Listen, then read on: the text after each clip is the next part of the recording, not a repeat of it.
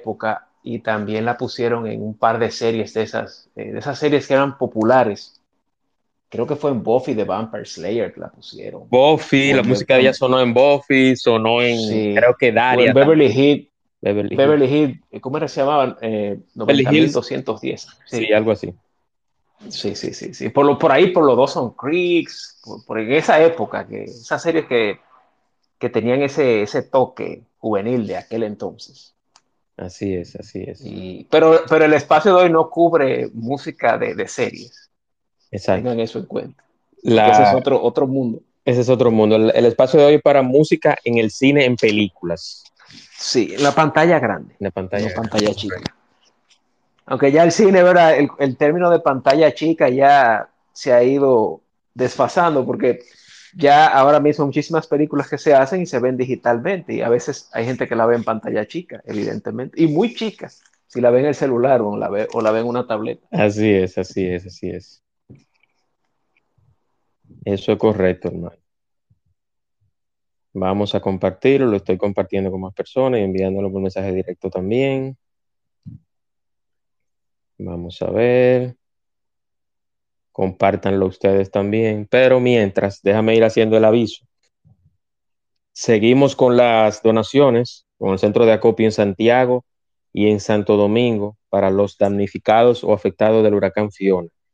En Santiago está en el, la Unión Médica, en la suite 312, donde está Donantes RD.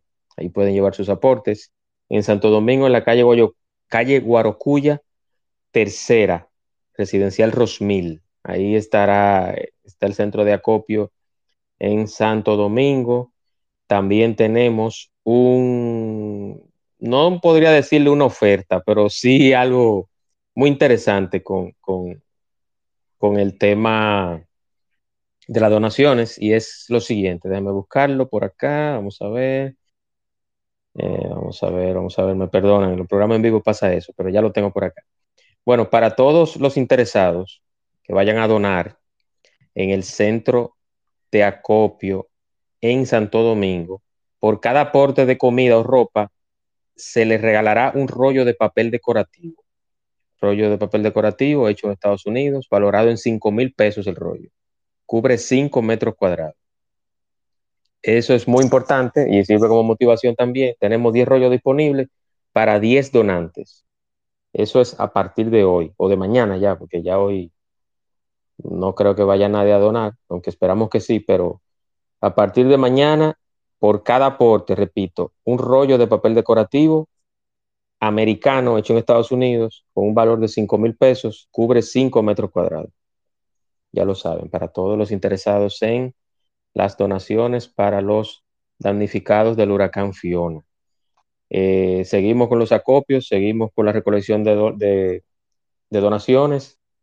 Eh, se ha recolectado mucho, hemos ayudado a personas en La Ceiba, en Verón, en Bávaro, en Friusa y continuamos. Nada, eh, Liranzo, vamos a iniciar. Déjame iniciar con el audio de introducción y arrancamos con el tema, ¿te parece? Adelante.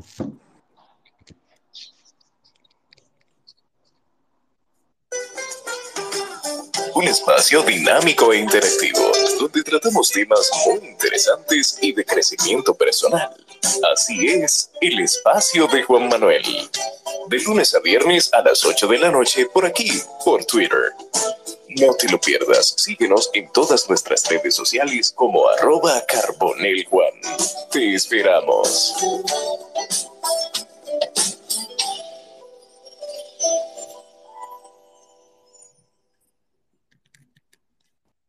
Ya escucharon, buenas noches, bienvenidos a, un espacio más, a un capítulo más del espacio de Juan Manuel, hoy con un tema interesante y es la música en el cine, con un invitado que además de que es crítico de cine, tiene mucho conocimiento en el séptimo arte, es también escritor.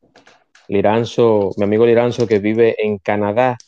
Eh, antes de iniciar, Liranzo, yo quiero darle las gracias a los que hacen posible este espacio, a los patrocinadores, a la firma la firma by James Reynoso, que hace posible, gracias a, que creen en este contenido, la firma Planificación y Organización de los Espacios utilizando la metodología japonesa 5S, listado de materiales, elaboración de mood board, Asesoría en compras, planos y ejecución. La firma James Reynoso, 809-889-2127. Y también a estimularte, estimularte, servicio especializado en terapia del lenguaje e integración sensorial con la doctora Pamela.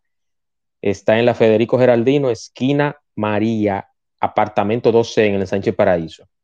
Estimularte, todo lo que tiene que ver con el lenguaje infantil en todas las condiciones posibles, retraso infantil, trastorno de la comunicación, autismo, déficit de atención, hiperactividad, dificultad del procesamiento sensorial, todo en estimularte. Estimularte 809-710-7028. Patrocinadores oficiales del espacio de Juan Liranzo, cuando hablamos de cine y de música en el cine, tenemos que irnos, tenemos que irnos a los inicios, a, cómo empezó todo. Entonces yo quiero que definamos cómo empezó la musicalización en el cine. Y bienvenido, hermano.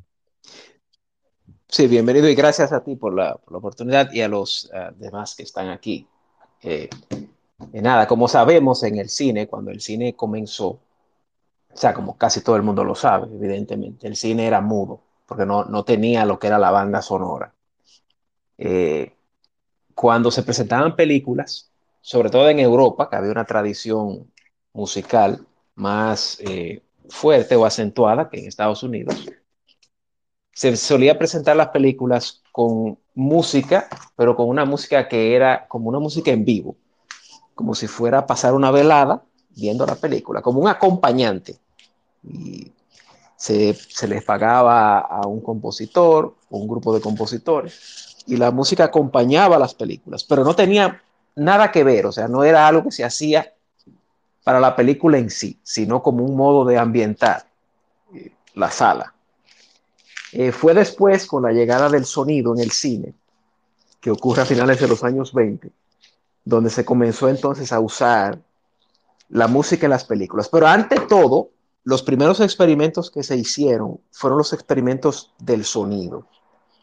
Y más bien, porque la banda sonora, hay que decir en ese sentido, cuando se habla de banda sonora, se habla de, de, todo lo que es el sonido y la música en una película. O sea, la banda sonora incluye el tono de voz en los diálogos, incluye el sonido de una puerta, de un auto, la música también, tanto diegética, o sea, dentro de la historia, como fuera de la historia, o sea, montada encima de la historia. Términos que más adelante podría expl explicar lo que es una música diegética y no diegética.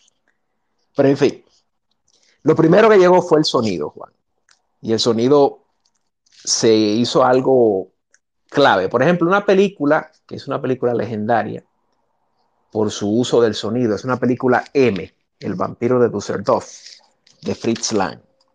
Eh, Fritz Lang es el director que hizo Metrópolis. Tú conoces esa película, tú la has oído mencionar, ¿verdad? M. Sí, claro que sí, claro que sí. Es, es, es la, la primera película de un asesino a sueldo, o sea, de asesino a sueldo no, asesino en serie, quiero decir, de un asesino en serie que aterroriza una ciudad, eh, en el término moderno de asesino en serie, serial. Tipo Jack el eh, Destripador, algo así parece. Sí, tipo, lo que pasa es que este secuestraba niños, por eso le dicen el vampiro de, de Düsseldorf. Esa película tiene un uso del sonido eh, fenomenal y que impactó mucho en la época. Esa película se estrenó en 1931. Eh, Fritz Lang, que es uno de los mejores directores en la historia del cine. Eh, pero en la, misma época, además del sonido, entonces comenzaron a surgir ya compositores para películas. Eh, la, primera idea fue tratar de reforzar lo que eran las escenas o el acto o la situación de lo que estaba pasando en el filme. Lógico evidentemente, porque eso le va a dar una, va, va a hacer un énfasis en lo que se quiere comunicar. Y eso comenzó en los 30, ya se comenzó a desarrollar en los 30. Ya más adelante, en la década, en esa misma década, surgen entonces las canciones. Las canciones para las películas. Ya canción, no, no la, la parte melódica, sino con letras, con líricas. Un clarísimo ejemplo es, por ejemplo, en Casablanca, eh, los años pasan, parece que, que se llama, una, aunque yo recuerdo más la, la marsellesa, la, el himno francés en, en Casablanca, me parece que es más memorable. pero una que es muy memorable. ¿Cómo? Y más personas, y más personas la recuerdan, porque creo, creo sí. que esa sí. Eh, para mí esa escena en Casablanca, eh, la escena del himno, cuando, cuando se canta la marsellesa allá en, el bar, es una de las escenas más fuertes emocionalmente en el cine, el que más comunica, que están los invasores en el bar y se canta la marsellesa en vivo, eh, con un pianista se canta.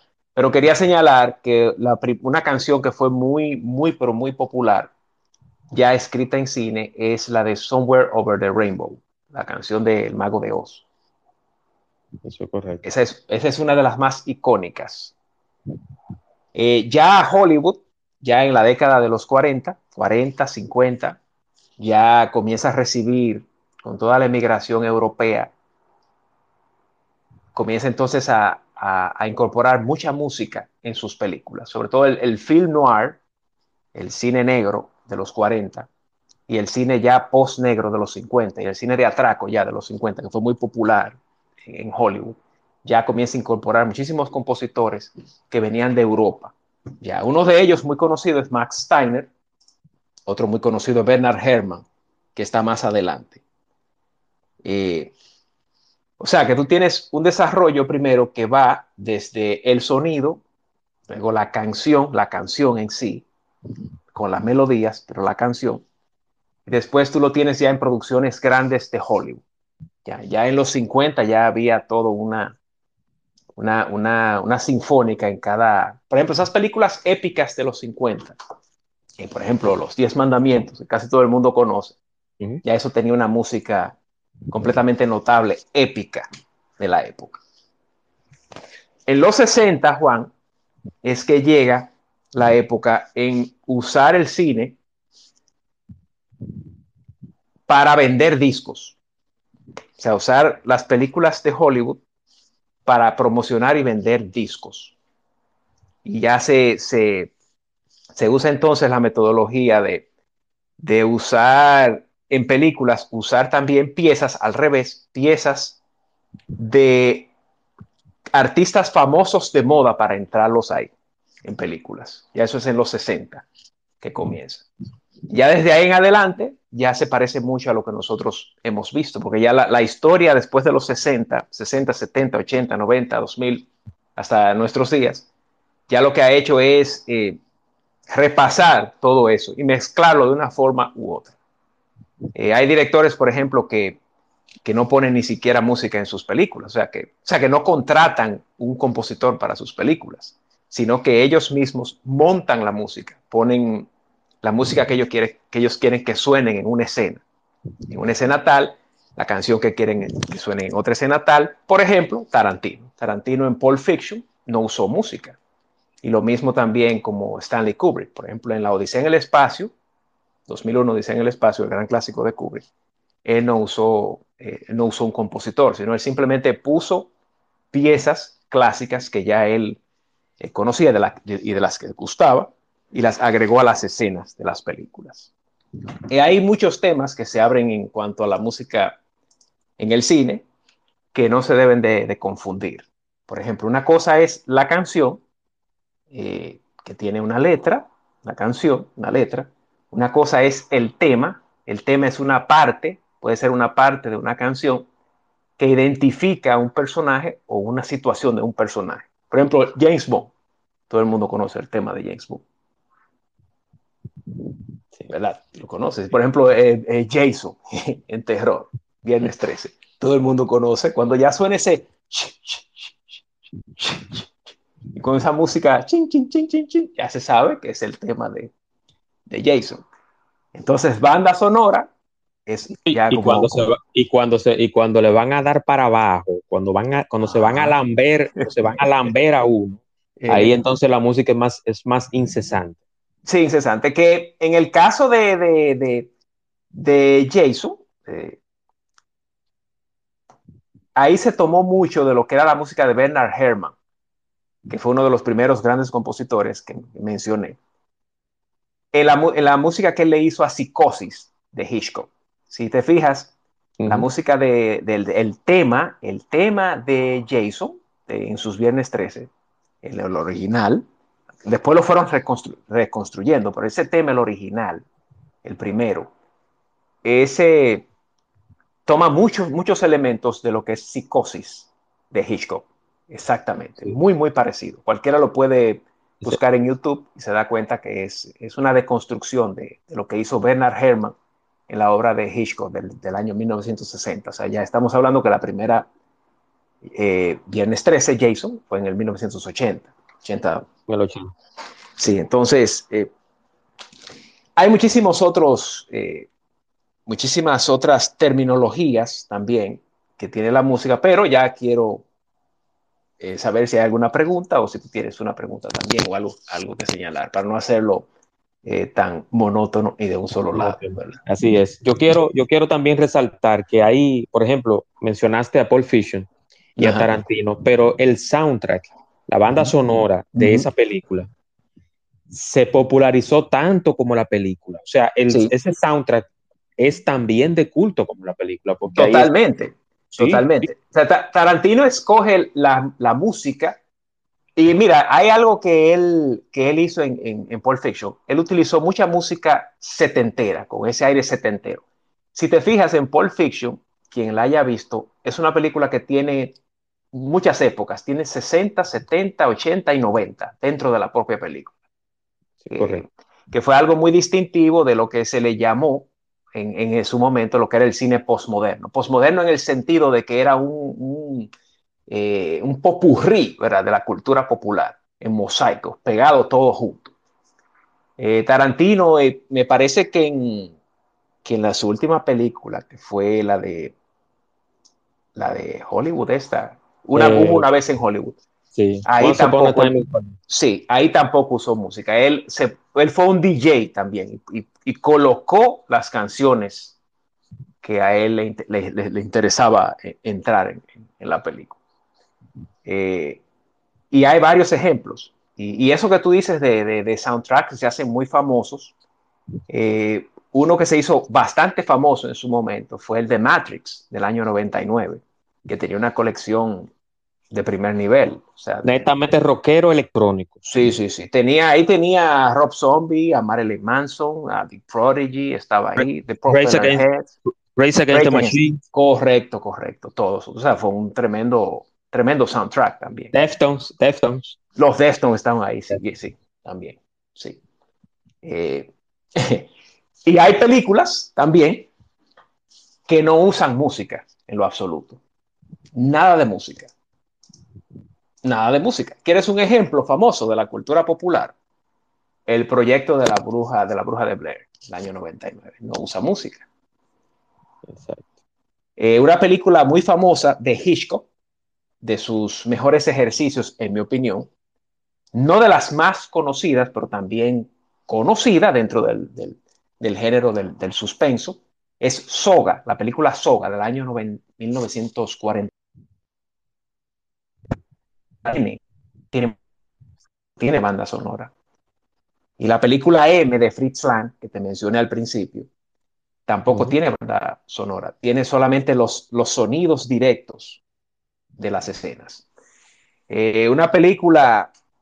Hay algo que yo muy... quiero. ¿Sí? Perdona sí, que te interrumpa. Sí. Perdona. Hay algo que yo quiero resaltar antes de que se me, se me escape. Eh, que esa película ganó un Oscar, de hecho. La película del, de, por cierto, que veo al flaco Cachubi, un, un saludo para mi sí. amigo mexicano. Eh, no es espero nuestro que no amigo. Nuestro amigo, espero que no esté sí. temblando la tierra ya por ahí. Sí. Eh, hay una película. Sí, sí, sí, se está meneando mucho. Entonces, hay una película mexicana que se llama Roma, que Ajá. a muchos, a muchos Cuarón. no le, de Alfonso Cuarón, a, sí. a muchos no le gustó, a muchos, a mí me encantó y una de las particularidades, además de su ambientación blanco y negro, uh -huh. es el, la música. O sea, uh -huh. eh, todo se tomó en cuenta. Por ejemplo, tú estás viendo una escena y escuchas el que está vendiendo en la calle en México de, los, de finales de los 60.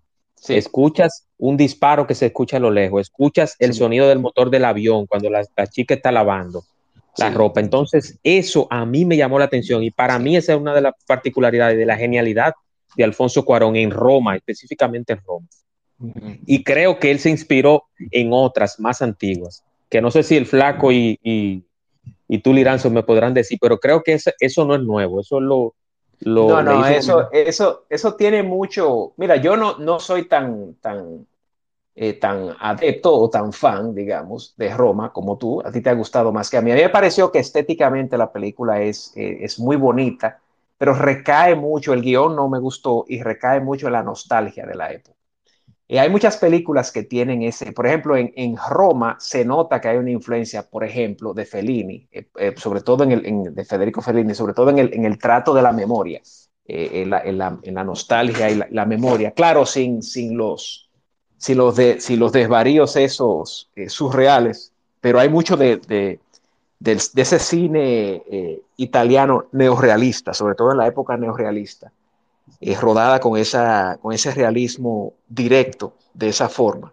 Pero no soy muy fan de Roma, pero me imagino que de ahí vendrá su inspiración, de varias de esas, porque se nota en la, la estética. Eh, los cineastas mexicanos famosos, eh, los más conocidos, toman de mucho cine, de mucho cine, de muchas partes. Son muy enciclopédicos, toman de muchos, de, de todos lados, realmente. Yo quiero resaltar también, Liranzo, eh, algunas películas y algunos soundtracks eh, interesantes, algunas canciones interesantes. Por ejemplo, mencionamos Casablanca, mencionamos, eh, creo que no mencionaste, o, no sé si, si, si, hiciste alguna referencia, Singing in the Rain de... Sí, sí, sí, porque los musicales se pusieron muy de moda también en esa época, ya cuando se escribían las canciones, ya en los 40, finales de los 30, 40 y 50, sobre todo hasta mediados de los 50, los musicales también ganaron mucho, muy, mucho auge, tuvieron mucha fuerza. Sí. Y ya usaban mucho la música escrita incluso como medio narrativo, o sea, para comunicar también cosas de lo que estaban pasando, lo que le estaba pasando a los personajes y cosas de lo que estaba pasando en las películas, en, en, en, la, en la, historia de la película también. Eh, y esa es una de las más populares, esa Singing in the Rain, sin dudas, que incluso la usa, la usa Kubrick en la, en, en la Naranja Mecánica, Kubrick la cita de manera sarcástica esa película, cuando el delincuente, eh, el personaje principal, hace una de sus fechorías. Él, él, cita esa canción porque es una de las canciones más icónicas que sí, hay. Eso es correcto. Eso... Esa es una de las más icónicas. Que esa canción fue interpretada por Jim Kelly. Ajá. Jim Kelly, nuevecito de, de paquete, como dice. Sí, Irán. sí, sí. Estaba sí. nuevecito, nuevecito. Sí. Y que, y una, y una, algo particular, y quiero decirlo aquí, no sé si lo habían leído, van a hacer un, un biopic de Jim Kelly y va a ser protagonizado por Chris Evans, el Capitán América. No sé si tú lo sabías, Lira. El Capitán Chris, e Chris Evans. Chris Evans, Chris Evans, Chris Evans va a ser el, el biopic de Jim Kelly. ¿Quién será el director? ¿Quién será el director? No lo sé, está en, en, pro, en, en pro preproducción. No, no, no hay un director específico, pero vienen, vienen muchos biopics de, interesantes por ahí. Sí. Pero está y, Casablanca, está Stand By Me, que tiene también una es, música. Eh, dices dice la, la, de los 80, la película. Sí, de los 80. De los 80. La, la, película de los 80, la adaptación de, de, de Stephen King, Stand By Me. Exactamente, exactamente. Que por cierto, estuvo de cumpleaños ayer o antes de ayer, Stephen King. Sí, sí, sí. Ya no, hay los... muchas. Si, si, no, si, nos ponemos ahí, por ejemplo, eh, de, de, lo que la gente va a conocer, eh, está la famosa pieza de Ennio Morricone del bueno, el malo y el feo, eh, que es legendaria, que eso es, eso sobrepasa el cine por mucho. Por mucho, por mucho. Y que, de hecho, que de hecho, no sé si, si ustedes recuerdan que Johnny Ventura creo que hizo no sé si fue en merengue o en salsa, no sé, no sé, pero creo que hizo, se hizo una parodia, una versión del bueno y el malo y el feo en merengue. Yo voy a Yo buscarlo. no, no, recuerdo eso, no, no lo recuerdo. Voy a, voy a buscarlo, voy a buscarlo, pero hay, hay mucha música interesante, por ejemplo, El Padrino es una, una musicalización. De Nino Rota, que, de, de, Nino Rota, sí. Sí. Rota, que mucha gente recuerda, por ejemplo, los uh -huh. que pueden ver la serie eh, The Offer, está en las plataformas, que se habla, se, se, se, explica y se dice cómo se grabó y se produjo y llegó a todo el padrino. Uh -huh. Ahí pueden ver también de su musicalización. Por ejemplo, en esa misma década, 70, está Rocky, que Rocky también tiene una canción que es muy famosa. Eh, sí, todo el mundo muy popular. Eh, muy popular. ¿Quién fue que le hizo? Déjame ver si recuerdo. ¿Quién fue la Alan Silvestre? No, no fue Alan Silvestre. No. A Rocky, Eh, Rocky. eh, Rocky fue, fue el mismo de E.T. eh, John Williams. No, no, no va a ser John Williams. No, no, no. Rocky, la música fue Bill Conti. Bill Conti fue el que hizo la música. Bill Conti, Sí, correcto. Bill Conti, sí. Bill Conti, Sí, sí. Que Porque Bill John, Conti- Williams, John Williams es el, el que va de la mano con, con disculpa, con, con Spielberg, que ese es el de Tiburón, Star Wars, eh, Superman, Harry Potter, Indiana Jones, la lista de Schindler, eh, ¿qué más? E.T., Jurassic Park. John Williams es el, el, el más conocido de todos en ese sentido, en, sus, en las películas donde él está.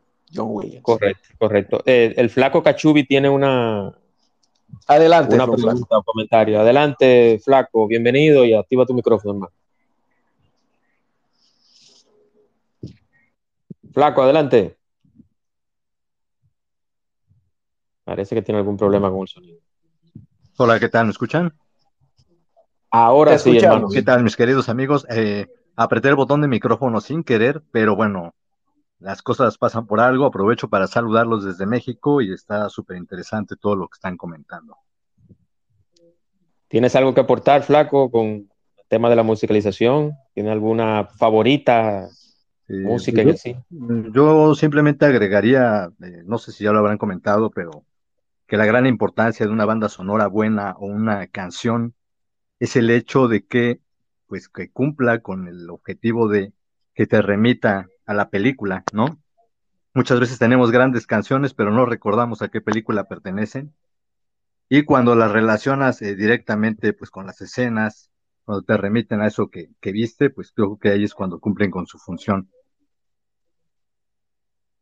Sí, claro, claro, flaco, sí. No lo habíamos mencionado no, no- no nos, no nos hemos centrado a ese tema todavía, o sea, la importancia que tiene la música en sí, que es mucha, así como tú señalas, porque incluso la música es, es, es un medio que evoca incluso memorias, no solamente sentimientos, sino también memorias. Por ejemplo, cuando uno ve una película inolvidable, como tú dices, y la música de esa película inolvidable, uno siempre la recuerda de una forma u otra cuando oye la música. Eh, Por ahí me pasa, por ejemplo, con el Karate Kid me pasa a mí. Sí. Eh, Karate Kid, que es una película muy musical, sobre todo la original, la del 84, la primera, que en ca- cada escena tiene, cada escena donde hay música, y donde, donde es importante en, la, en, la, en el relato, hay una música ahí. Y, y uno siempre se recuerda de la película completa. Pero siga, don Flaco, siga señalando lo que tiene que señalar, don Flaco. Eh, sí, exactamente. También alcancé a escuchar que hablabas de Rocky. Eh, Rocky Sí, sí. 4, por ejemplo, es una película casi 100% videoclipera en donde justamente esta banda sonora, como bien mencionas, nos va contando la historia, ¿no? Incluso la letra de, la can- Sí. las canciones nos van hablando, por ejemplo, de sí, sí. Rocky tiene que superar la muerte de Apollo Creed y se va a enfrentar con Drago y entonces la letra nos habla de que no hay un camino fácil. ¿Sí me? No, no, incluso la letra literalmente te dice, eh, in the burning heart, la letra te dice, the east versus west, el este contra el oeste. It's the passion that kills, es la pasión que mata. O sea, la- haciendo referencia a la Guerra Fría, Flaco. A la Guerra Fría. Exactamente. También la canción de Living in America, cuando reciben al, Ajá. al ruso en. Estados Unidos y también que le está hablando de pues Exacto. la gran diferencia de ser el capitalista y el comunista, ¿no? Sí, sí, sí. It's the east versus west. It's the passion that kills. Ah, in the burning heart. Just around two best. Los dos mejores con el corazón en, en, en fuego, en llamas. Fuego, en El llamas. este contra el oeste. Cada, cada uno representando a, a- a una potencia. Sí, sí, sí. No, y al final eh, eh, eh, Rocky hace su discurso. Si yo puedo cambiar, tú también puedes cambiar. Ustedes también pueden cambiar.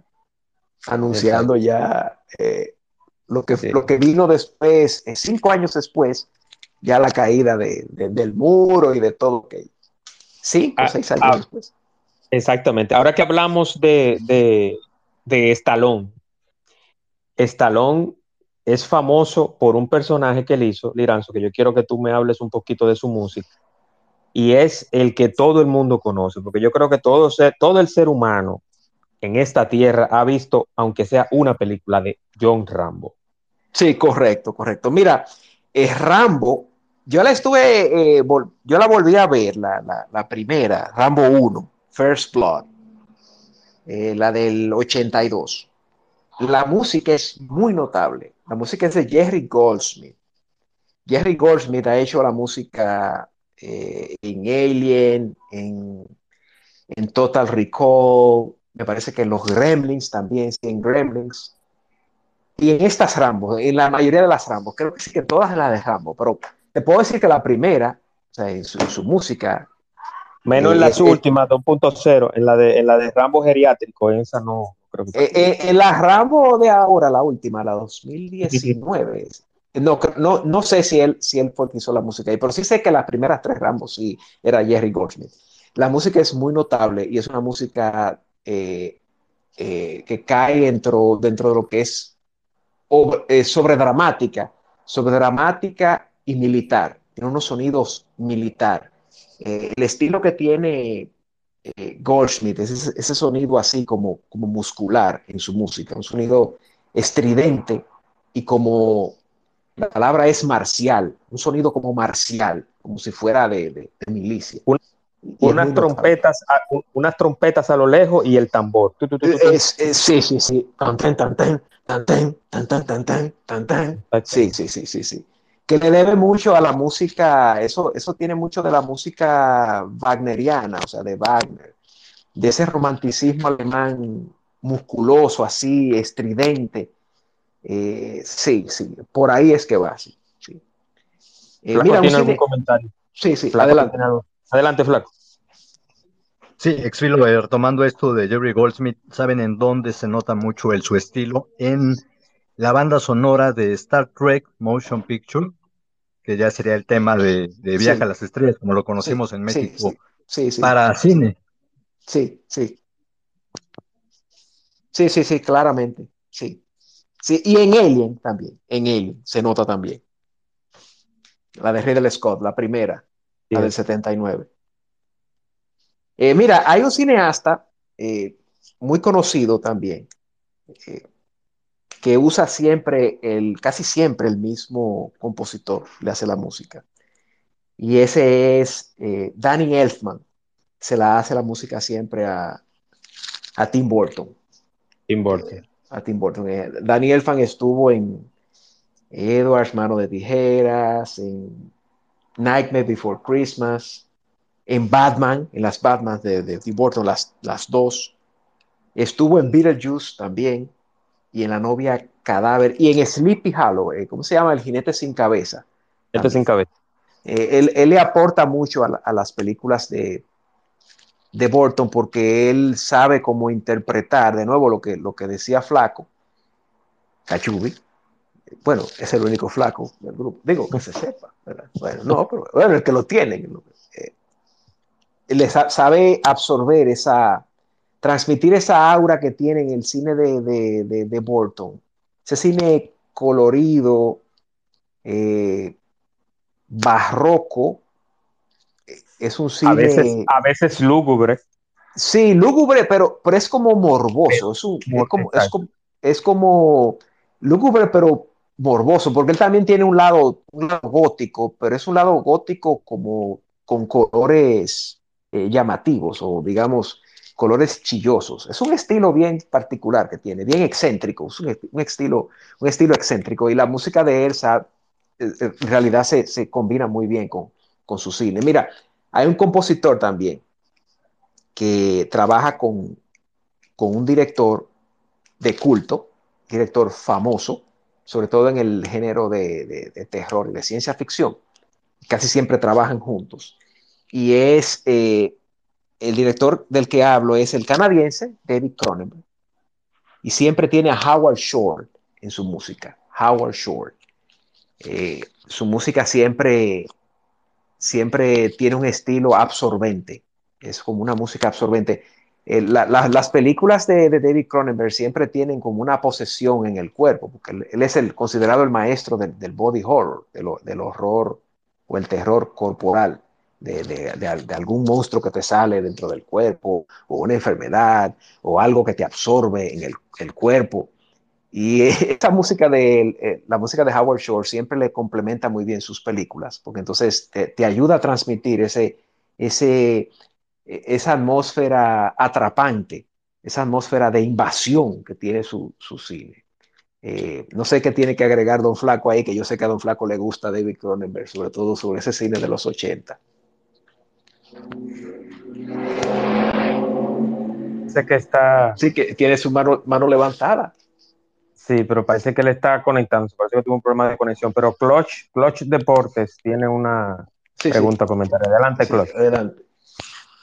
Gracias por la invitación, tremendo tema. Eh, yo quiero, yo quiero saber qué era lo que caracterizaba, por ejemplo, las composiciones de las bandas sonoras en la época de oro del cine. Época de oro, ¿a qué te refieres con época de oro? ¿De, de qué país? De, ¿De dónde? ¿De qué, de, qué, ¿De qué cinematografía? Bueno, del cine de Hollywood, que es lo que, sí. que es lo que más ha calado en la cinematografía. Sí, sí. Eh, ¿Qué caracterizaba la música? Bueno, en la época, digamos, llamémosle, llamémosle entonces época de oro a Hollywood, ¿verdad? Diríamos que es después que llegue el sonido, los años 30, principios de los años 30, digamos que del 35 al 50, se le puede llamar el periodo clásico por excelencia de Hollywood en la época, la música que había eran grandes compositores, dos de los más grandes eran Max Steiner, era uno de ellos, y después, un poco más adelante, era Bernard Herrmann.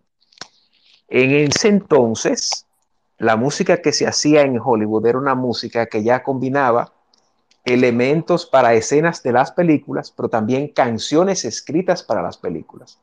Aquí citamos, por ejemplo, dos ejemplos muy notables. Uno de ellos es en Casablanca, y otro de ellos es en El Mago de Oz, del año 41. Y también hubo una canción muy famosa, muy popular, en la película, en la famosa película legendaria, ¿cómo se llama? Lo que el viento se llevó, que es del año 41, me parece. Eh, es decir, que ya se combinaba lo que era la, la música sinfónica, así, la sinfonía compuesta, con las canciones porque al principio no se, no se hacía esa combinación. Las canciones comenzaron, fue a finales de los 30, a, escribirse canciones para las películas, básicamente. Fue a finales de los 30 que comenzaron. No cuando comenzó el sonido, exactamente en el, 30, en el 29, 30. Al principio solamente se hacía más énfasis en lo que era el, sonido en, la, en las películas. Y mira, ya que hablas de esa época de Hollywood, hay un cineasta, un director legendario que todo el mundo conoce, casi todo el mundo conoce, que es Charles Chaplin, que también escribía y componía las canciones para varias de sus películas. Él fue uno de los primeros compositores, directores que hubo en el cine. Así es, así es. Yo quiero también resaltar, Liranzo, hay un, una época, por ejemplo, yo quiero, quiero diferenciar la película West Side Story, donde está Rita Moreno, que para mí la música de esa película es genial. Es un musical, uh -huh. pero es, esa película es genial, que le valió el Oscar a ella por esa actuación. Sí, no, la, sí, sí. no, la West, no la West Side Story de ahora, que es una basura de Spielberg, con todo el respeto que me merece Steven Spielberg. Es una basura la película y la música. O sea. ¿en qué cabeza cabe que si tú vas a hacer un remake de West Side Story, tú vas a meter a Osuna? O sea, óyeme, eh, pero nada, eh, en estos tiempos modernos donde la música urbana parece que va por encima del bien y del mal, todo es posible con, con ese tipo de personas. Pero para mí tengo que resaltar como musical, West Side Story. Quiero hablar también de musicales modernos como Mía. Hay uno que me gusta, me gusta mucho un musical a mí, que es La novicia rebelde. Novicia Rebelde, sí. sí. La Novicia Rebelde es, una, es, una, es un musical de culto ya. De David Lynch, sí. De David Lynch. Y Gris, no, no, David Lynch, no, David Lynch. Lynch. David Lynch. David Lynch. Lynch porque Lynch, Lynch es el otro, el surreal. Este el David otro, Lynch eh, el, el, de los 40, el inglés de los 40, 50, 60, 70, el hombre de Loras del Desierto, de Doctor Chivago, Por... de Brief Encounter, etc. Viaje a la India, Passage to India, sí. Correcto. Eh, musicales, eh, así rápido, a vuelo de pájaro, Gris, con, con Olivia Newton-John y John Travolta, sí. que también sí. es una película sumamente interesante. Fiebre sí. sábado por la noche, que sí. Su, ay, sí, ay, sí, sí, es, Fiebre sábado por la noche es una película donde su soundtrack fue, el soundtrack fue tan famoso como la película. Sí, sí, sí, Creo que el soundtrack fue todavía mayor y, y, y obviamente producido y la mayoría de las canciones cantaban por Bee Gees e Yvonne Elliman. Yvonne Elliman, hay dos versiones de If I Can Have You, que es de Bee Gees y Yvonne Elliman. Entonces, está More Than a Woman, que es de Bee Gees, y el otro cantante, que no recuerdo cómo se llama, pero también está en el soundtrack. Es el también, Lo que hay que decir también que con esa película de Sábado Fiebre por Sábado en la Noche es que estaba en plena música disco. Completamente. Y era de los, de los máximos exponentes de ese, de ese tipo de música. Y Correcto. eso impactó tanto en, en el público que uh -huh. se fue lejos. Sí. sí. Aquí nosotros comentábamos en, en, en, cuando comenzamos a hablar del tema de que en los 60 ya comenzó a incorporarse en, en Hollywood, en la música, a tratar de usar las películas para vender discos. Creo que ya eh, más adelante, ya en el caso de, de, de Fiebre de Sábado por la Noche, eh, sirvió tanto para vender discos como también para vender la película. Creo que ahí se dieron las dos cosas. Exactamente. Eh, hay, una, hay una en los 80, 80 bajito, 84, eh, Calles de Fuego. Que sí, sí, sí. Le, los los Chariots of Fire, de Evangelis, la música de Evangelis. Con un William Dafoe, nuevecito de paquete también. Ahí está un Rick Moranis que parecía un menor de no, edad. No, Estamos hablando de películas diferentes. Yo digo Chariots of Fire, carrozas de fuego, que me estoy refiriendo. Sí, refiriendo? esa, pero yo me refiero a calles de a fuego. Otra. Sí, sí, a sí. calles, sí, es otra cosa. Calles sí. de fuego. Sí. Que, que su soundtrack también fue muy popular, fue muy famoso también, y sus canciones fueron tan famosas como la película y los actores que participaron en ella. Entonces, hay otra película que también su soundtrack fue genial y la película todavía, la peli esa película es de Brian De Palma y es El Fantasma del Paraíso. Uh -huh. El Fantasma no del Paraíso, que está inspirada, no es una ópera, una ópera rock, muy genial, genial, Liranzo, te la recomiendo. Uh -huh. Es una ópera rock, entonces está inspirada en Fausto. Me imagino que tú has leído Fausto. ¿De qué? De Fausto, de Fausto sí. que le vende el alma al diablo, por éxito. A, me, a, Mefisto, a Mefisto. A Mefisto, entonces es algo parecido. Una persona que quiere ser famoso, quiere ser un, un rockstar, quiere ser una persona famosa y decide contra, contactar a un productor musical, pero que ese productor musical nada más y nada menos que el enemigo, el sin camisa, el de los cachos, eh, Belcebú, todo lo el como que tú viene, quieras. El que viene a caballo. El que viene a caballo, el pájaro malo, como sea que tú le llames. Él pacta con ese productor y evidentemente ahí se conjuga las decisiones del bien y el mal, éxito, mujeres y todo lo demás por el alma y todo eso. Entonces, muy interesante esa película. El Fantasma Paraíso y su soundtrack es. Hay una canción en específico que, que ha sido también un, un, clásico. Hay otra película, ya mencionaste a, mencionaste a Karate Kid, mencionaste, mencionamos al padrino, mencionamos a James Bond, que. Tanan, tanan, Mm -hmm. sí, esa, sí. esa musiquita todo el mundo la conoce. Que es el, el, tema, el tema de James Bond, porque ese es un tema. Exactamente, el tema. Pero hay otro, hay, hay otra, otra, otra película que 80 fue bien famosa, que es, es Flashdance. Flashdance. Sí, sí, sí.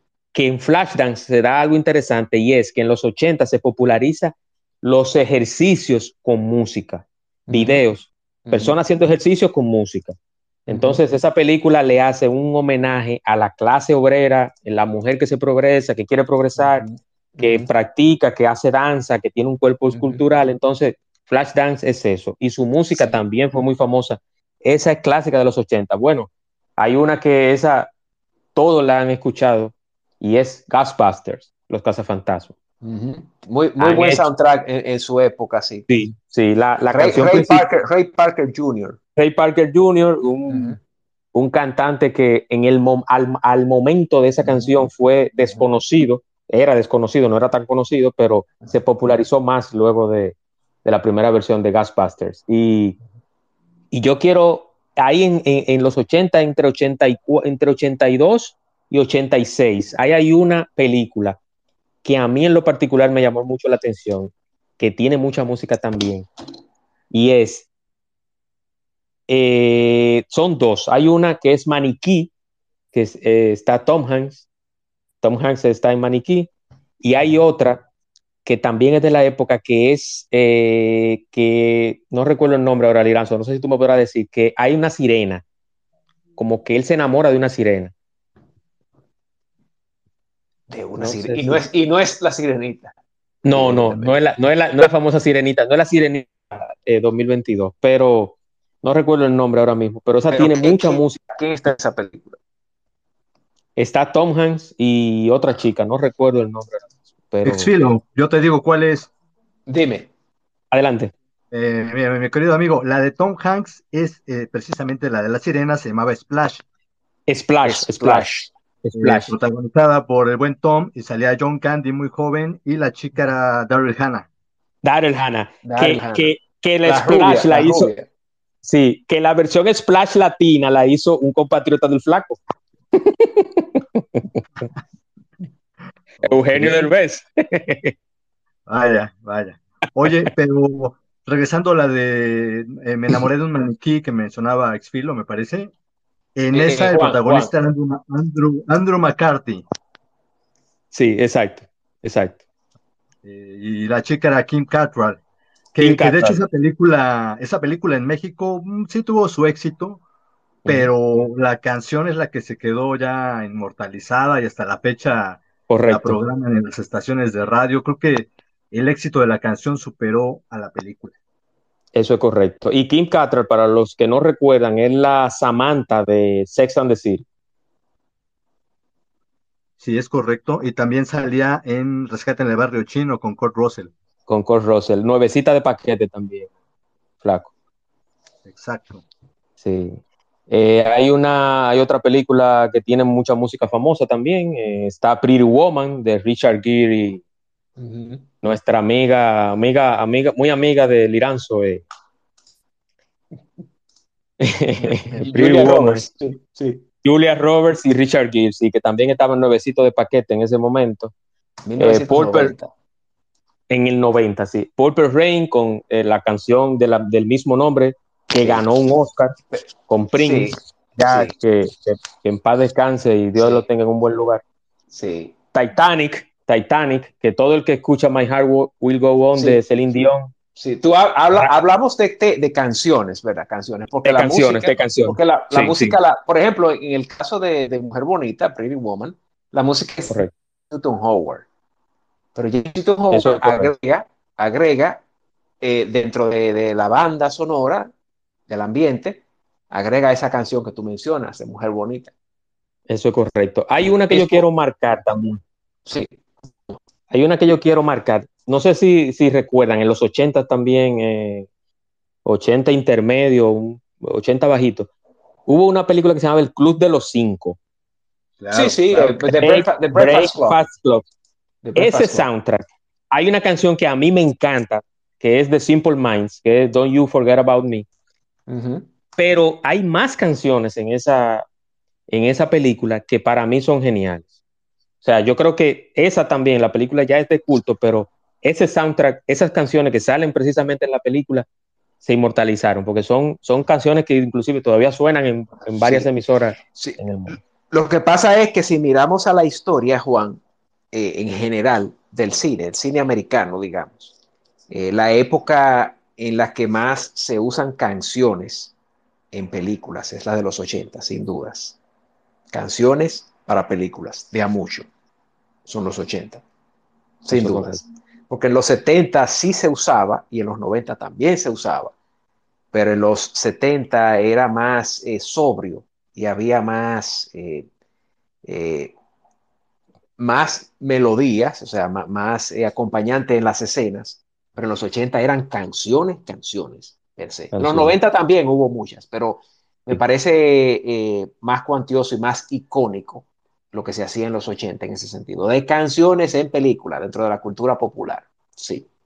Así es, así es. Eh, Lira, eh, Flaco, ¿tiene Liranzo alguna una pregunta o comentario? Adelante, Flaco. Oigan, amigos, otra que también me pareció muy relevante en su tiempo y que fue parte de mi infancia, eh, La historia sin fin, Never Ending Story. John Williams era. Eh, la, la, la, canción la, principal era con Limal, Limal, una... Sí. Pero es John Williams el, el, el, que hizo la canción de esa, Never Ending Story. Fue John Williams, flaco, John Williams. ¿El tema? Eh, no, la, la, la, música, la música. La musicalización, vamos a ver. La, la música. La música. No, no, no, no, no fue John Williams. No. Pero no, no, no lo creo. No, no. Ni fue Alan Silvestri, no fue, no, no. No, no. No, Alan sí. Silvestri con Volver al Futuro. Sí, Volver al Futuro, sí, de Regreso al Futuro, sí, Alan Silvestri. Esa, esa es, es, dirigida por Wolf, Wolfgang Petersen. Eh, sí, ese es Wolfgang Petersen, el alemán. Wolfgang Petersen, alemán. El que hizo sí, el, el, bote. El bote. Y hizo en Estados Unidos, hizo a Troya. Troya, 2004. Wolfgang Petersen. Wolfgang. Eh, pero sí, esa, esa, como dice, esta canción también fue muy, fue muy famosa. Atreyu, Atreyu. La historia sin fin, que esa, esa película era popular aquí en, en Semana Santa, Lirán. Y en, y en los 90 bajito. Y en los 90 bajito. Sí, bajito. Eh, mira, la, en Home Alone también hay una gran colección de música. En Home Alone. Navideña. Eso es correcto. En Home Alone, pero ahí la música la, la, la, la, la montó John Williams. Fue John Williams, ¿verdad, Flaco? En Home Alone, sí. Sí, debe de ser John Williams. Debe de ser John Williams. Sí, John Williams. Sí, es correcto. Sí, es John Williams. ¿Lo confirmaste? Estoy seguro que sí, que yo, John Williams. Vamos a ver. En Home Alone, sí. Fue el que hizo la recopilación de la música, o sea, de, de las canciones y las puso. Confírmalo, a ver. Eh, correcto, John Williams. John Williams. Confirmado, confirmado. John, John Williams es el, es el más, el, el, el compositor más, prolífico, más famoso, ¿no? más prolífico, digamos, sí, en cuanto a películas conocidas, digamos, sí. Hay uno, hay uno que yo quiero mencionar también, que es Hans Zimmer, que ha colaborado sí. con, con, con, Christopher Nolan, Nolan con sí. Nolan, que sí. Christopher Nolan es, es, yo podría decir, como el, el, el Spielberg de, de, los, de los 2000.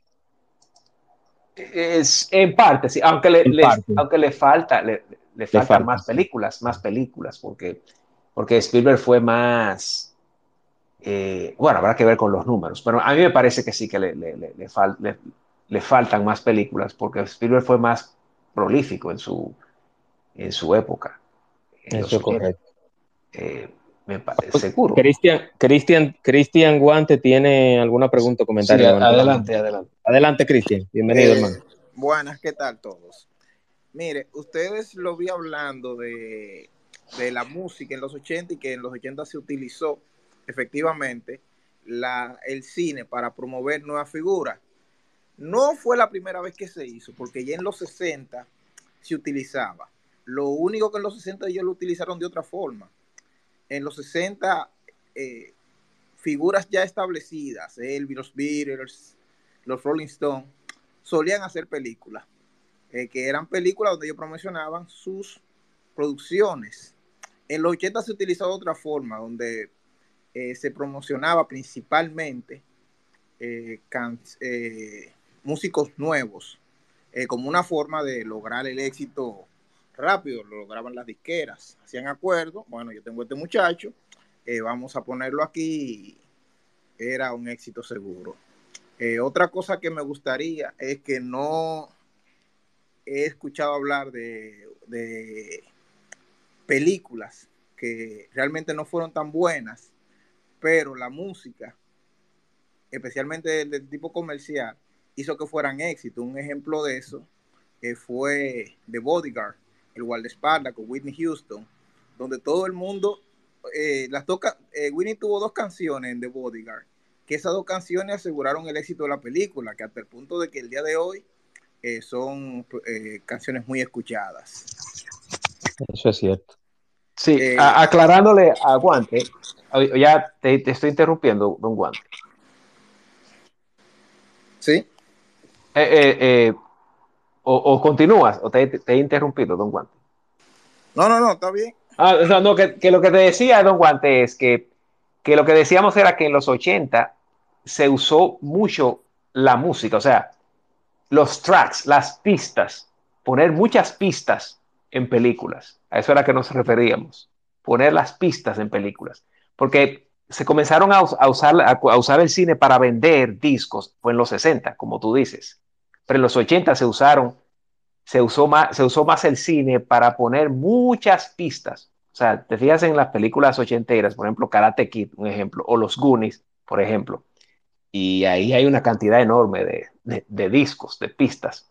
Igual ocurría con, con Flashdance, eh, que mencionó eh, Carbonell, con Maniquí, con todo eso. O sea, que, que sí, afirmativamente. Es así. Lo que decíamos era que la, la que, que la, la, banda sonora se, se, se llenaba de, de, de, pistas musicales en los 80, más que en cualquier otra década, en ese sentido. Mira, te envié, te envié, perdón, Liranzo, por WhatsApp, que el, mi amigo Elías Brache me pasó. Es cierto, Johnny Ventura, el fenecido Johnny Ventura dominicano, hizo una versión del bueno, el malo y el feo.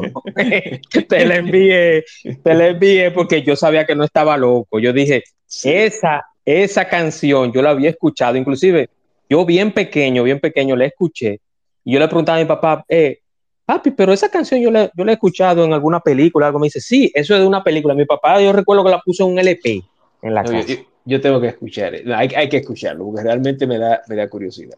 Pero mira lo que dice, sí, lo que dice, lo que dice Cristian es, es, bien interesante y es verdad. En Bodyguard es una película que no tuvo, que habría que sentarse a pensar, sí, qué, cuáles películas tienen eh, una, o sea, tienen canciones icónicas que no fueron películas bien vistas por la crítica. Esa es una, indudablemente. Exacto. Que sí. puede ser una segunda parte de, de, de, la música en el cine o, o, dividirla. Sí, sí, podría ser, porque ahí habría que sentarse a pensar, porque usualmente uno no, en mi caso, eh, eh, como cinéfilo, ¿verdad? O, o amante del cine, o estudioso del cine, o lo que sea, no me siento a pensar mucho como en películas malas, y que tengan una música buena. O sea, te, habría que sentarse a, a, a, pensarlo realmente. Sí. Hablando de segunda parte, yo quiero recordarles, Liranzo, y perdóname, hago un stop aquí.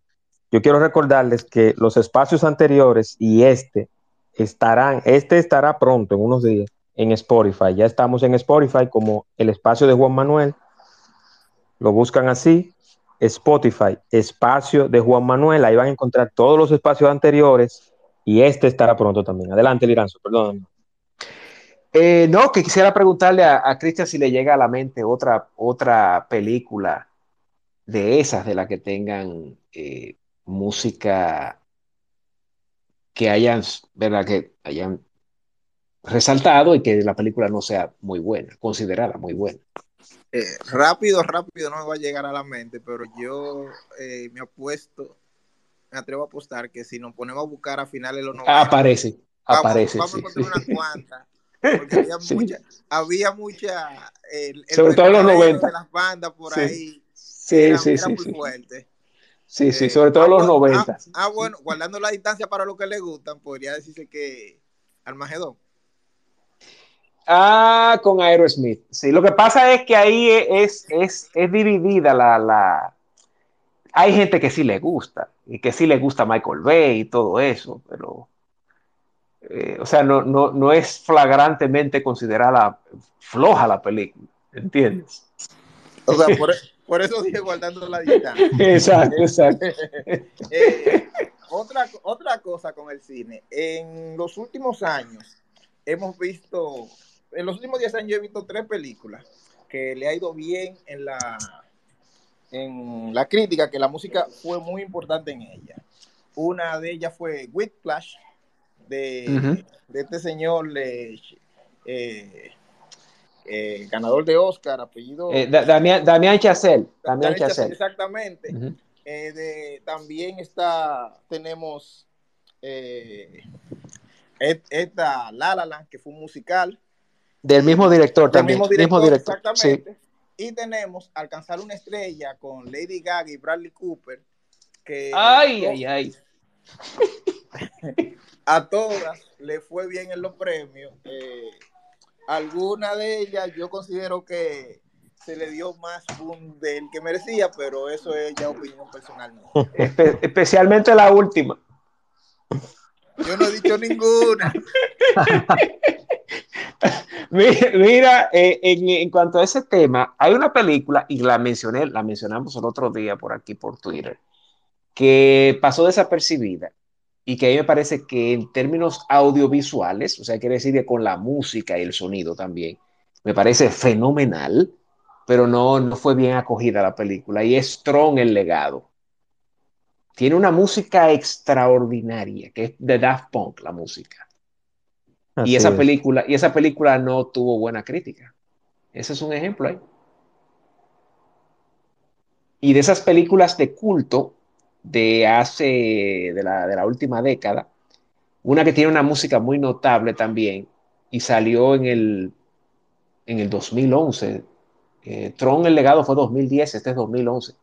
Es la película Drive, con Ryan Gosling, de Nicholas Winding Refn. Tiene una música también muy Sí. notable. La música es de, de eh, ¿cómo se llama? Night Call eh, Kavinsky, es un DJ Sí, francés también.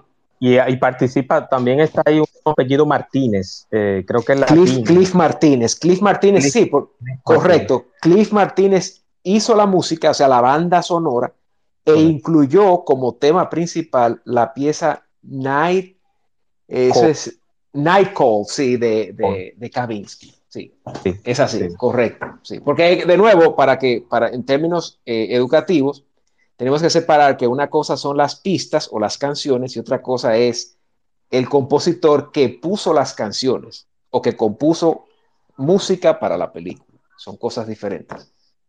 Pero también bueno. estamos olvidando una película que es su compositor es una estrella, una leyenda, Hans Zimmer con Interestelar. O sea, la música Sí, Interestelar es muy buena.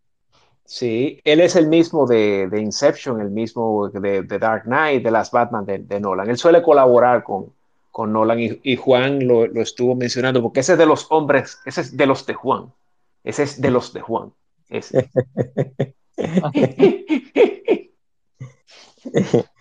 No, yo, yo soy yo, yo soy muy, muy cine eh, actual, realmente. No es que veo todo lo, to- todos los tornillos y clavos. eh, por ejemplo, Bueno, usted, ve unos cuantos tornillos ahí, pero bueno. no, no, lo- lo- los veo, los veo para poder, los veo para poder, eh, eh, como dicen, acabarlos. Pero por eso dije, por eso dije la de West Side Story, la versión moderna, que, que para mí es una basura, eh, con, con el perdón de los eh, seguidores y, y fans de Osuna. Pero para mí la musicalización, eh, la actuación, todo, yo creo que es lo peor que ha hecho Spielberg en los últimos 20, 25 años. Señores, hablando de, de- de- de- temas populares en música, de cine actual, eh, diga, de los últimos 10 años, yo recuerdo que hubo una Rápido y Furioso que aparece Tego Calderón eh, y el otro, ¿cómo es? Don Omar. Sí, sí, sí, sí. 2011, sí, 2011, eso era las 4, 5, 6. Rápido y Furioso, Rápido y Furioso Sí. es pro, es pro urbano. Ellos, ellos siempre Sí. usan. Y, y Vin Diesel, aunque es californiano, pero Vin Diesel tiene por su pena, me parece que sangre boricua y dominicana. Eh, esa fue, Sí. que- si no me equivoco, esa fue la 5. Eh, porque Sí. ahí fue como que se hizo el giro. A, pasaron de ser Al World Tour. a Sí, sí. Sí, y, y el World Tour, ya la cosa mundial, ya de, de a gran escala. Y fue como con miras al Mundial de Brasil. Eh, Todas esas, esas, esas. eh, esa no es la que le dice Welcome to Brasil. Eso no fue en Brasil. La de Brasil es que se, que se roban, Sí. que se roban una Sí. caja fuerte y pasean Pero por todo Pero el es esa. río. Esa, mi- esa Pero esa es, esa, esa Esa es, sí, porque es fue. con un poco. Mira, mira si es Esa un negocio, o sea, eh, pensando en, en el Mundial de Brasil 2014. Y fue en el 11 la película. Yo recuerdo y- que hay una, una escena que él le dice a, a La Roca, que lo está desafiando a La Roca, eh, Welcome to Brazil. Hey. Sí, Sacando- no, y, que- sacando- no, y, y esa, y esa persecución bizarra y totalmente absurda e irreal, fantasiosa, llena de, de, de, de- de CGI, paseando con esa caja fuerte con dos vehículos de alta velocidad deportivos, paseando con una caja fuerte por todo Río. Sí, o sea, sí, sí. óyeme, yo creo que la escena más bizarra que yo he visto en el cine es, es esa, pasear por todo Río en Brasil, una caja fuerte por dos vehículos deportivos, destruyendo todo a su paso y que nadie se le pueda acercar. Eh, realmente esa partecita era un espectáculo eh, para Visual, visual, un visual. espectáculo visual dirigido a un público específico y le dio resultados. Por ejemplo, para, para el público específico resultó entretenida y por tal razón esas han sido las películas eh, que más le han reportado a la, a la franquicia. Eh, también hay un director, un compositor latinoamericano que yo considero que debería, se debería hablar un poquito más de él, que es del argentino Gustavo Santaolalla, eh, que Ajá. fue compositor de obras como Babel y de. Broken Back Mountain. Tiene un estilo que quizás no es para todo el mundo, pero él es muy bueno. Sí, Sí. Santa Olaya, cabe destacar que Santa Olaya ha sido productor de Molotov, de, fue productor y musicalizador y también habló en el documental de Netflix sobre el rock, Rompan Todo, que si no lo han visto y son seguidores del rock, lo pueden ver. Santa Olaya habla. Lo que pasa es que Eh, Santa eh, Olaya él es- él es- prácticamente el rock Ah, el rock eh, mexicano de los 90 prácticamente lo armó él, por el sonido de Eltri, Eltri Café Tacuba, eh, o sea, el rock de los 90, mucho fue com- eh, compuesto o dirigido por Santolaya de una forma u Santa otra. Olaya. Sí, Sí, sí, él, sí. él es el de Amores Perros, ¿verdad? Sí, Amores Perros y el Diario de Motocicleta. Correcto, correcto, correcto. Diario de Motocicleta. Sí, sí. Sí, sí. Eh, Flaco Sí, tiene eh. algún comentario, pregunta. Adelante, Flaco. Sí, mis queridos amigos cinéfilos, yo los quiero venir a salvar de la quema del infierno, porque si no mencionamos a este compositor, allá nos vamos a encontrar todos. Vangelis. Este, ya, ya por ahí mencionaron la, la- el tema del bueno, el malo y el feo, pero no hemos mencionado a Ennio Morricone. Claro, eh, en El bueno, el malo y el feo sí lo mencioné. Él- se mencionó Ennio Morricone, uno de los, eh, de los grandes.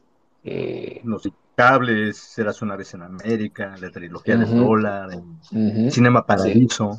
Entonces, Sí. como que es un nombre que, que siempre tiene Sí. que estar en una conversación de estas. Sí, sí. Y hay otro también, eh, italiano, a mí me gusta en lo personal y que les, le, le funciona bien a, a David Lynch, y es Angelo Badalamenti. También tiene un estilo que le va muy bien a, en este caso, a David Lynch, que es de los, de los eh, compositores europeos italianos, en este caso. Pero sí, Ennio Morricone, un grande, y alguien que Tarantino siempre, siempre trató de, de hacerle su homenaje siempre. Esa película que tú mencionas del, del, del Cinema, Paradi Cinema Paradiso, esa, esa es una película en, en el que la música y los sonidos, ¿verdad? No, y además la historia también es eh, de las películas que más estremecen, me parece, de la historia del cine, porque es un homenaje, eh, un homenaje no solamente al cine en sí, sino al, al, al, hecho de ir al cine y disfrutar películas en un grupo, o sea, el cine como comunión. Y ahí su música se hace muy notable también. Esas son de las películas que mucha gente sale llorando cuando, cuando las ve. Sobre todo la, la, la, la versión larga, no la versión cortada, porque hay unas versiones más cortadas que pierden mucha, pierden mucho de su fuerza. Sí, pero Morricone... Quiero destacar, sí, quiero destacar una película que, aunque no fue, no es tan buena, aunque tiene un reparto de, de buenos actores, eh, pero la canción, y no es de esa década, pero la canción fue muy famosa y se hizo más con la película, y es Ghost, La Sombra del Amor, con Patrick uh -huh. Swayze y, y uh -huh. Demi Moore, uh -huh. con Whoopi Goldberg como una medium eh, disparatada. Entonces, sí. eh, ella como medium eh, hace todo, bueno, los que no la han visto, es una película que de hecho creo que son de las películas que se pasan, se, se, se transmiten en televisión abierta en San Valentín, porque creo que se cataloga como romántica, aunque no es romántica. Sí. Eh, la canción es... Era, era, se estaba haciendo pasar por medium y resu- y resultó ser medium de verdad en la Y se- película. Exactamente, exactamente. Pero su papel, su papel exacto, era como una impostora, pero resultó que fue medium de verdad. Pero es, es muy interesante y la canción es Unchanged Melody. Esa canción es eh, unas décadas antes. La música es de, la música es de Maurice Jarre. Maurice Maurice Jarre es un compositor, un compositor Eh, francés. Tenemos Estuvo que en varias obras de culto. Yo creo como que ya hay, les- hay, hay dos películas de los 80 que deberían de, debe- de- debimos de mencionar. Eh, una de ellas considero que es Footloose. que, eh, no Footloose. sé si- y la otra es Dirty Dancing, que Dirty llevó Dancing. a nivel de estrella a su estrella, a, a- a Patrick Swayze y a Jennifer, bueno, Jennifer Grey ya era una estrella, eh, pero eh, la subió más de nivel incluso. A Sí. raíz. La canción, la canción de. La canción de Footloose es, o sea, con esa canción Kenny Loggins dio un palo, porque con esa película que él realmente dio en la madre, y también con Top Gun, que también es el, el, el que, el que hizo la canción principal, la canción que resalta de esa película. Sí. ¿Sabes, Juan, que, que hay que mencionar también en animaciones? eh, hay un compositor japonés eh, que es prácticamente la bandera de, de- de- muchas, de muchas de las animaciones más conocidas de los estudios Ghibli. Y es Yoe Hisaishi. Yoe Hisaishi. Es el compositor de La Princesa Mononoke, el del viaje de Chihiro, el de, ¿cómo se llama? La del, eh, el famoso, ahora se me ha olvidado. Yo sé que él, también ha, compuesto mucha música para un director que a mí me gusta mucho, que es Takeshi Kitano, director japonés que hace películas de gángster y de, de yakuza, el director de Fireworks, de Zona de Policía Violento, de Muñecas. Eh, pero se me está olvidando. Mi vecino Totoro, él es el compositor de Mi vecino Totoro también, Yoe Hisaishi. Y me parece que es el compositor también de la película La Tortuga Roja. La Tortuga Roja, él es eh, Yoe Hisaishi. ¿Tú no lo conocías, es. Juan? Es el de los No, no lo estudios. Ghibli. Los estudios lo Ghibli conozco. japoneses. No lo conocía, no lo conocía. Voy a tener que empaparme contigo de, de cine asiático para, para aprender un poquito más. Pero quiero, Eso- quiero, quiero mencionar, aprovechando, hablando de cine comercial y, y canciones famosas, a mencionar a Tiburón, mencionar a Volver al Yo- Futuro, que su música Alan Silvestri, eh, eh, eh, Volver al Futuro y, y, Tiburón es John Williams. John Williams, E.T., E.T., que E.T., John Williams. John Williams también, Indiana Jones, John Williams. Williams, Star Wars. John Williams. Bueno, eh, hay una película que a mí en lo particular me gusta mucho y es eh, El Graduado, que ahí está un. Dustin, un Dustin Hoffman eh, nuevecito de caja, como dicen, sí, de los 60. de los 60, que la canción Mrs. Robinson con Simon and Garfunkel con Paul Simon y, y su compañero. Esa canción fue muy famosa también. Eh, es una película que yo creo que si el graduado se hace en esta época hubiese ca- eh, captado y, y fuera crítica eternamente porque era una relación eh, con diferencia de edad. Eh, ahora quizá ese tema fuera un poquito más de conflicto y de debate en Twitter y en todas las, las plataformas sociales. No, Pero es que la fue- dama, la, la dama después eh, va en contra de él, o sea, la dama lo acosa Exacto. y después eh, lo acusa. Exactamente, lo acosa y luego lo acusa. Entonces, esa canción es, mu- es muy, es muy popular. Eh, luego está, ya mencionamos a Dirty Dancing, mencionamos a Armageddon. Eh, hay otra película que no hemos mencionado también y en, lo- en los noventas. Es, es, es ese, ese, ese estilo juvenil y es de la, la, can- la película Clueless con Alicia Clueless. Silverstone. Clueless Sí. Con Alicia Silverstone, que su soundtrack hay mucho pop y mucho rock noventero. Hay mucha, mucha música de los 90 y, que en ese momento se identificaban con una Alicia Silverstone nueva de paquete y con un Sí. Paul Rudd, con un Paul Rudd eh, que está igualito. Paul Rudd, Ujú. eh, el tiempo no le pasa por encima. Entonces ya por mi parte, no sé si quiere mencionar algo más, Liranzo. No, hay que mencionar a Titanic, Celine Dion, Titanic.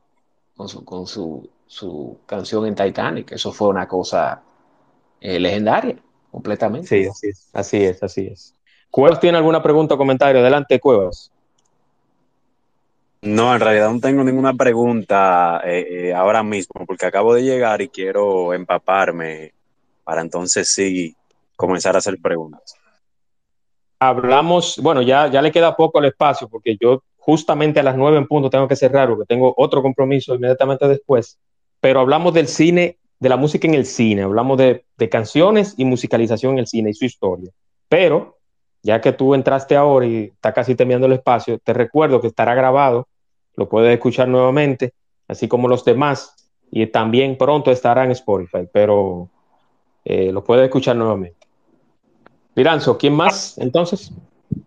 Eh, Yo quiero aportar una, una película, bueno, en eh, más la base sonora que la música, y es Ujú. Ocean's Eleven. Para mí tiene una mezcla muy buena en la banda sonora y, su me- y el desarrollo total de la película.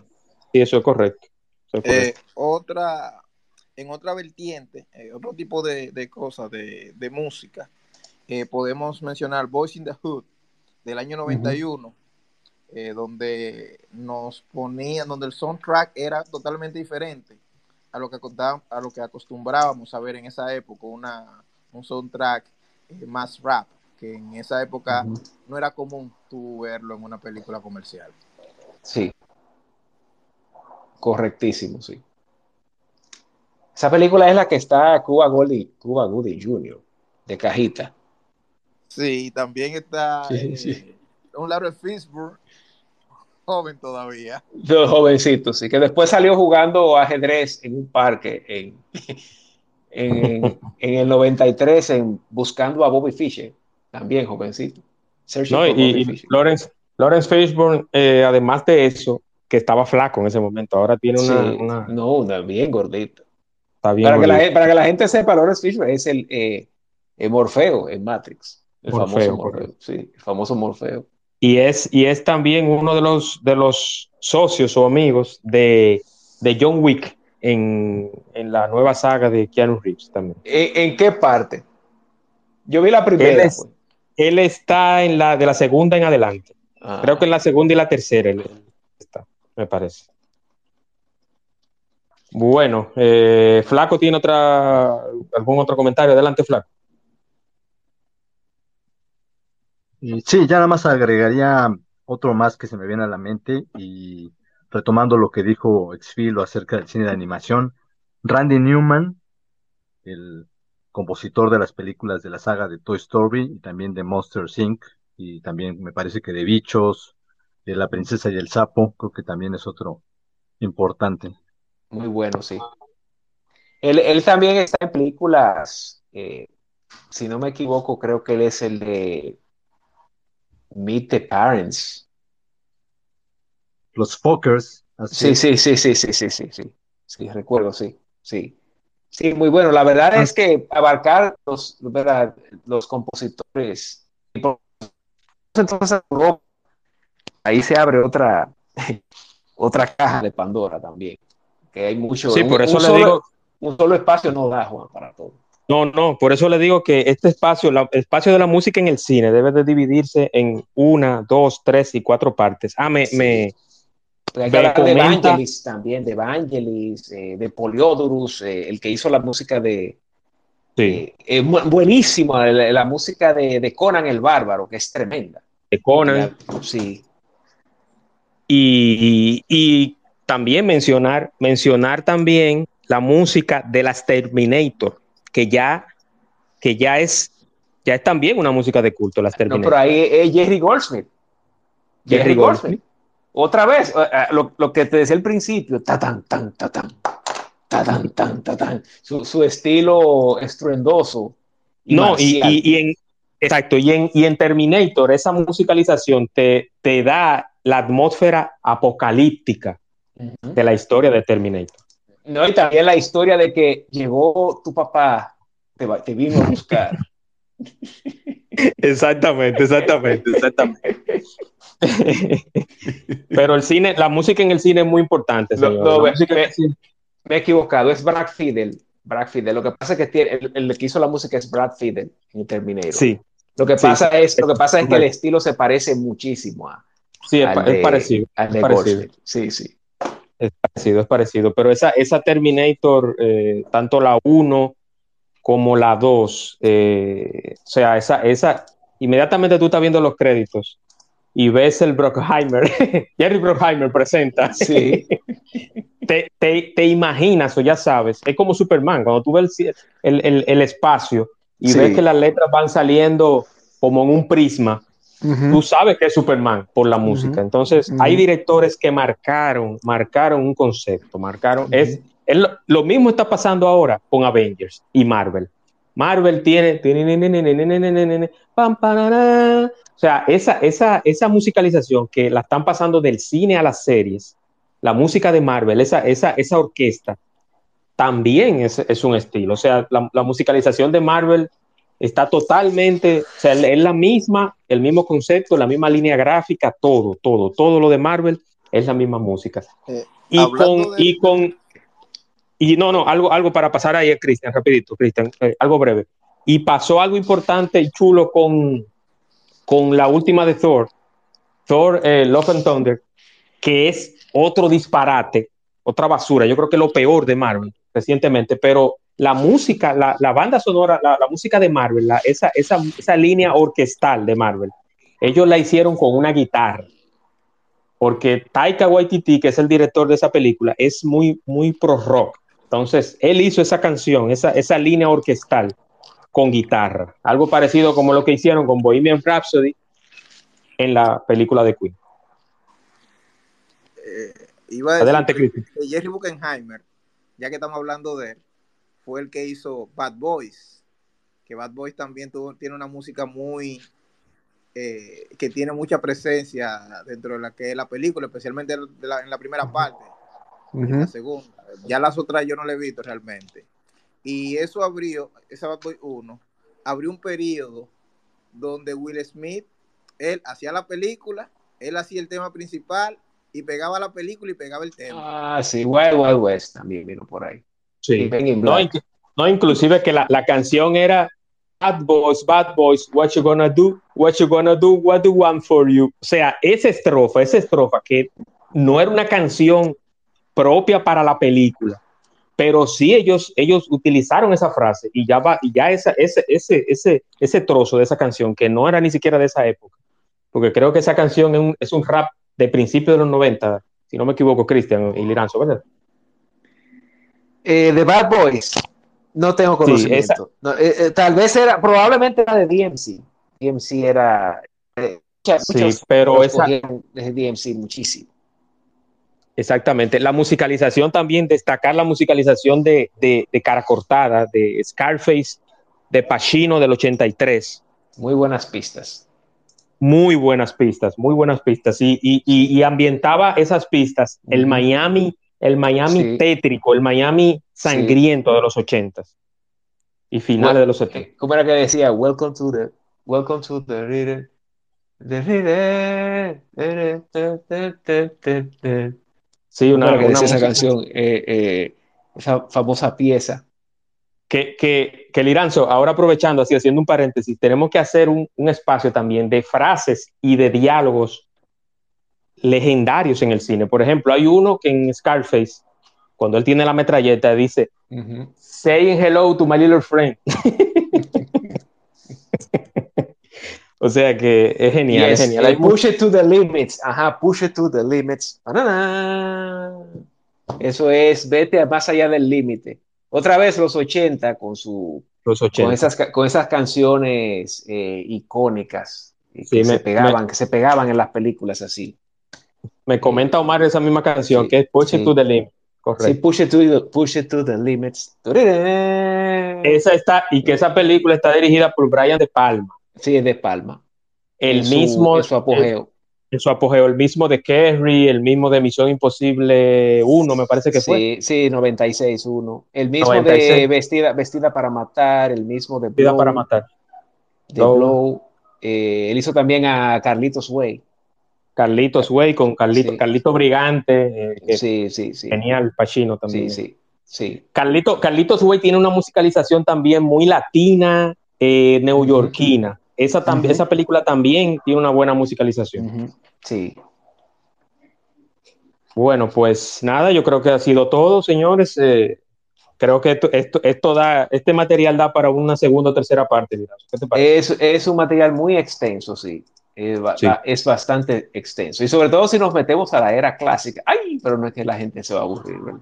Pero, No, no, no, podemos, podemos hacerlo, podemos hacerlo interactivo, podemos hacerlo eh, interactivo. 40, Interactivo. 50, cine negro, eh, eh, películas de atraco. Nada, estoy jugando. Quiero, quiero, quiero recordarles, quiero recordarles que mañana tendremos un espacio especial con Natacha de Recién Colado y Keila Matos para hablar del marketing en emprendimiento. Marketing en emprendimiento mañana con Keila Matos, eh, Community Manager de Recién Colado y Natacha de Recién Colado también.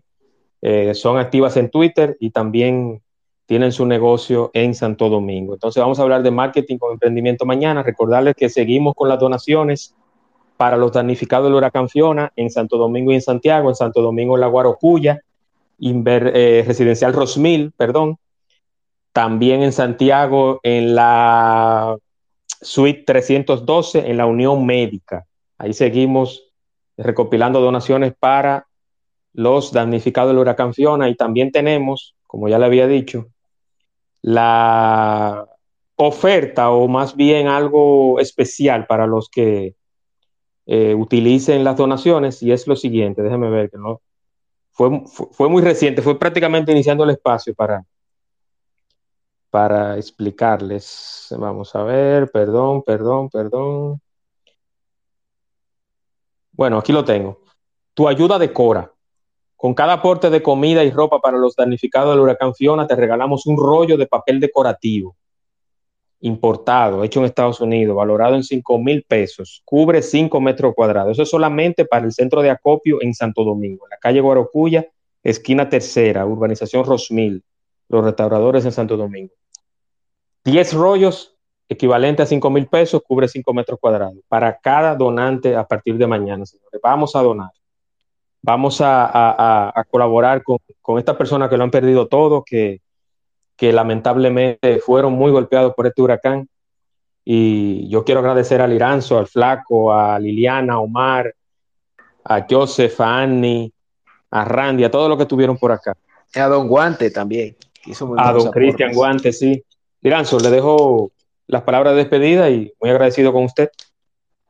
No, nada, que la pasen bien y espero que vuelvan a escuchar eh, esto que hemos grabado, eh, sobre todo si entraron cuando ya estaba en progreso. Sería un honor Exacto. para nosotros que vuelvan a escucharlos y, y esperamos hacerle una segunda parte o darle otro enfoque al tema o en otras áreas. Podemos darle, podemos Y- darle un, un adelanto de lo que viene, del próximo espacio que viene. Sí, adelante, que viene el terror, ¿verdad? Sí, Ay, vamos a tener un, espacio sobre el cine de terror, aprovechando que octubre es el mes de Halloween. Vamos a tener todo lo relacionado o una gran parte del cine de terror, su composición, su historia, cómo ha influenciado hasta en la cultura pop el terror anglosajón, el terror europeo, el asiático, el latino, Sí. todo. Sí. Yo creo Sí. que ese va a ser un buen espacio. Nada, agradecerle también nuevamente al Iranzo, al Flaco, a todos los demás. Eh, recordarles, señores, que este espacio llegó gracias a Estimularte, Estimularte, servicio especializado en terapia del lenguaje para niños con retraso mental, autismo, déficit de atención, hiperactividad, dificultad del procesamiento sensorial, con impacto en lenguaje, lectura, atención, concentración, memoria, sistema perioceptivo y vestibular. Estimularte con la doctora Pamela. Pamela, la doctora Pamela en el 809-710-7028. Estimularte. También a la firma, la firma con la arquitecta James Reynoso, siempre disponible y patrocinadores oficial de este espacio, 809-889-2127. La firma, diseño de mobiliarios, planos, ejecución, asesoría y acompañamiento de compras de mobiliario, mueblamientos Airbnb, planificación y organización de espacio utilizando la metodología 5S japonesa. La firma. Señores, muchísimas gracias. Descansen, Liranzo, Flaco, a todos los demás. Encantado. Buenas noches a todos. eh. Descansen, un abrazo. Buenas noches. Chao.